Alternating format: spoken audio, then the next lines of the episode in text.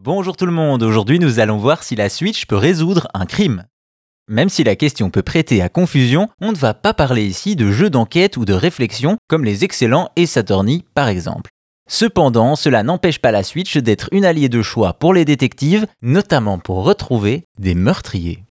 Vous le savez, la Nintendo Switch est un succès planétaire qui a dépassé les 120 millions de ventes, c'est dire si la console de Nintendo a trouvé sa place dans de nombreux foyers. Justement, parmi les joueurs, on retrouve un Américain du nom de Matthew Weiser qui est professeur d'économie à l'université de South Alabama. Tout va bien jusqu'à la fin de l'année 2019, moment où il va vivre une terrible mésaventure. En effet, ce jour-là, des cambrioleurs s'introduisent dans sa maison, bien décidés à repartir avec un butin.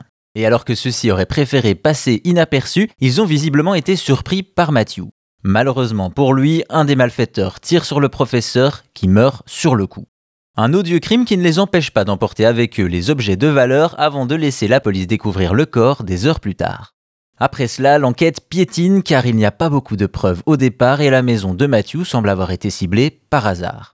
Cependant, quelques semaines plus tard, un nouvel élément va permettre aux enquêteurs de retrouver les criminels. Pour comprendre, il faut se rappeler que Matthew Weiser faisait partie des nombreux possesseurs de Switch. Et bien entendu, les voleurs n'ont pas hésité à s'en emparer.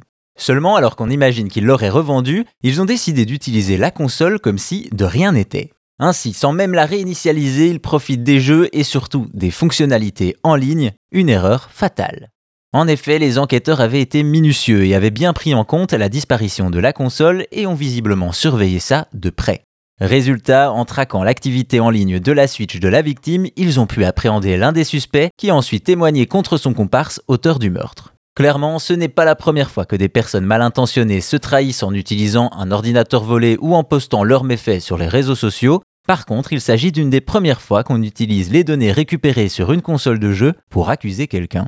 Au final, si on savait que la Nintendo Switch était un compagnon idéal pour les joueurs, il semblerait qu'elle le soit aussi pour les enquêteurs.